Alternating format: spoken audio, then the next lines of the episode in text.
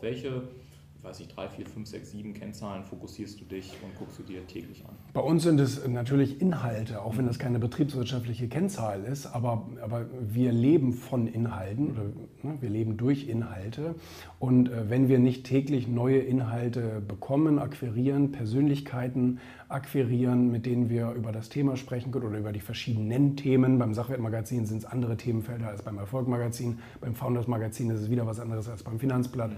und so weiter. Ähm, äh, das, das muss schon gegeben sein. Da müssen immer möglichst viele Bälle in der Luft sein, damit für jedes Heft, was dann entweder monatlich oder zweimonatlich oder quartalsmäßig erscheint, ähm, da, da muss dann natürlich auch äh, was passieren. Das ist ganz klar.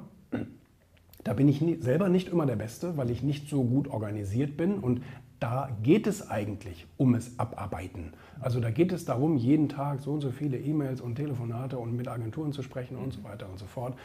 Das ist so ein bisschen so eine fließbandroutinierte Arbeit, äh, die mir auch nicht so gut liegt. Ähm, deswegen bringe ich da auch ab und zu mal etwas durcheinander.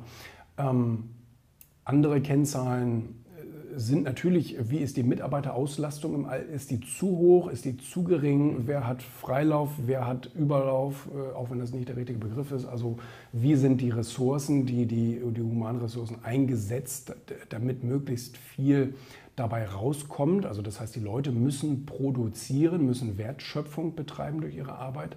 Das ist sehr, sehr wichtig.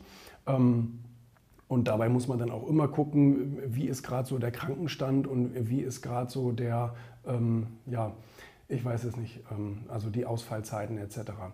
Und äh, da muss man auch Entscheidungen treffen, da muss man auch sagen, also wir haben jetzt auch gerade wieder so einen Fall, wo wir sagen, puh, da, da haben wir eigentlich keine gute Wertschöpfung und da müssen wir uns jetzt wirklich überlegen, wie das weitergehen soll oder ob das weitergehen soll. Ob derjenige da auch wirklich überhaupt noch Lust hat, mhm. äh, hier, hier tätig zu sein.